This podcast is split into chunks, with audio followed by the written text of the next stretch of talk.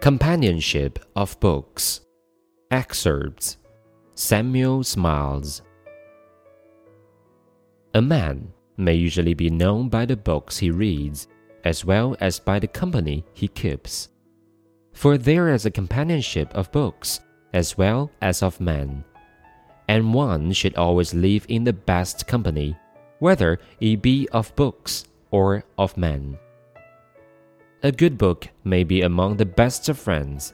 It is the same today that it always was, and it will never change. It is the most patient and cheerful of companions. It does not turn its back upon us in times of adversity or distress. It always receives us with the same kindness, amusing and instructing us in youth, and comforting and consoling us in age. Men often discover their affinity to each other by the mutual love they have for a book, just as two persons sometimes discover a friend by the admiration which both entertain for a third. There's an old proverb Love me, love my dog. But there's more wisdom in this Love me, love my book. The book is a truer and higher bond of union. Men can think, feel, and sympathize with each other through their favorite author. They live in him together, and he in them. A good book is often the best urn of a life in shining the best that life could think out. For the world of a man's life is, for the most part, but the world of his thoughts. Thus, the best books are treasuries of good words, the golden thoughts which remembered and cherished become our constant companions and comforters. Books possess an essence of immortality. They are by far the most lasting products of human effort. Temples and statues decay, but books survive. Time is of no account with great thoughts, which are as fresh today as when they first passed through their author's mind ages ago. What was then said and thought still speaks to us as vividly as ever from the printed page. The only effect of time has been so sift out the bad product. For nothing in literature can long survive but what is really good. Books introduce us into the best society they bring us into the presence of the greatest minds that have ever lived. We hear what they said and did. We see them as if they were really alive. We sympathize with them, enjoy with them, grieve with them.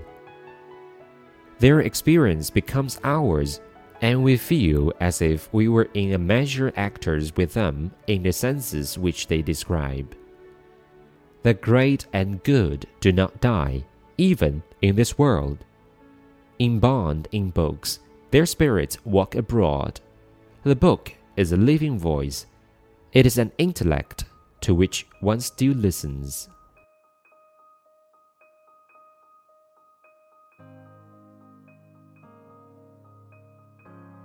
Yi Shu Wei Ban, 通常看一个人读些什么书，就可以知道他的为人，就像看他同什么人交往，就可以知道他的为人一样。因为有人以人为伴，也有人以书为伴。无论是书友还是朋友，我们都应该以最好的为伴。好书就像是你最要好的朋友，他始终不渝，过去如此，现在如此，将来也永远不变。他是最有耐心。最令人愉悦的伴侣，在我们穷愁潦倒、临危遭难时，他也不会抛弃我们，对我们总是一如既往的亲切。在我们年轻时，好书陶冶我们的性情，增长我们的知识；到我们年老时，他又给我们以慰藉和勉励。人们常常因为喜欢同一本书而结为知己，就像。有时两个人因为敬慕同一个人而成为朋友一样。有句古谚说道：“爱屋及乌”，其实“爱我及书”这句话蕴含着更多的哲理。书是更为真诚而高尚的情谊纽带，人们可以通过共同喜爱的作家沟通思想、交流感情，彼此息息相通，并与自己喜欢的作家思想相通、情感相融。好书如最精美的宝器，珍藏着人生思想的精华，因为人生的境界主要就在于其思想的境界。因此，最好的书是金玉良言和崇高思想的宝库。这些良言和思想若铭记于心，并多加珍视，就会成为我们忠实的伴侣和永恒的慰藉。书籍具有不朽的本质。是人类努力创造的最为持久的成果。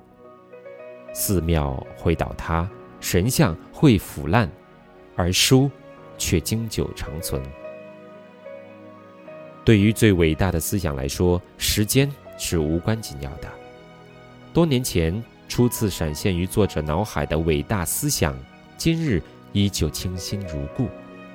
他们当时的言论和思想刊于书页，现在。依然生动如初。时间唯一的作用是淘汰不好的作品，因为只有真正的佳作才能经世长存。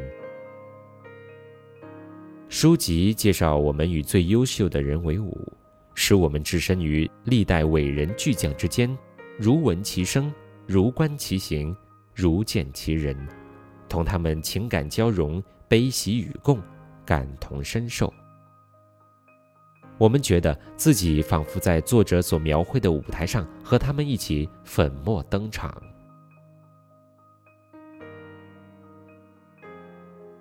即使在人世间，伟大杰出的人物也永生不灭，他们的精神被载入书册，传于四海。书是人们至今仍在聆听的智慧之声，永远充满着活力。